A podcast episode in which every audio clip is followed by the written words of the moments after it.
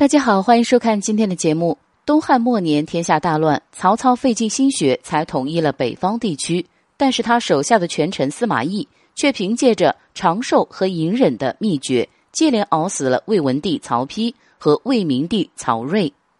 最终夺取了曹魏的军政大权，为晋朝的建立奠定了基础。因此，后世有学者认为，虽然魏蜀吴三分天下，但长寿的司马懿才是三国最后的赢家。只是让他万万没有想到的是，曹操生前其实留下一条妙计，让西晋王朝仅仅维持了三十七年，就迅速走向灭亡。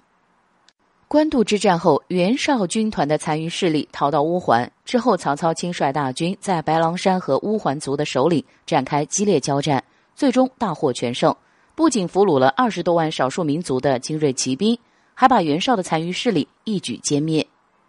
经过这次战役后，曹操虽然取得了胜利，却也发现北方少数民族的骑兵战斗力十分强悍。为了稳定这些人，他想到一条妙计，就是让北方的五胡，也就是匈奴、鲜卑、羯、氐、羌五个游牧部落内迁。因此，在三国时期，少数民族内迁还形成了一次高潮。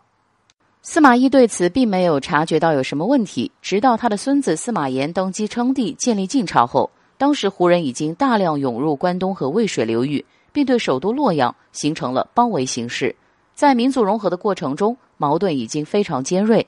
八王之乱后，西晋王朝元气大伤，内迁的游牧民族趁机举兵，造成了五胡乱华的局面。不久之后，晋闵帝投降，西晋灭亡。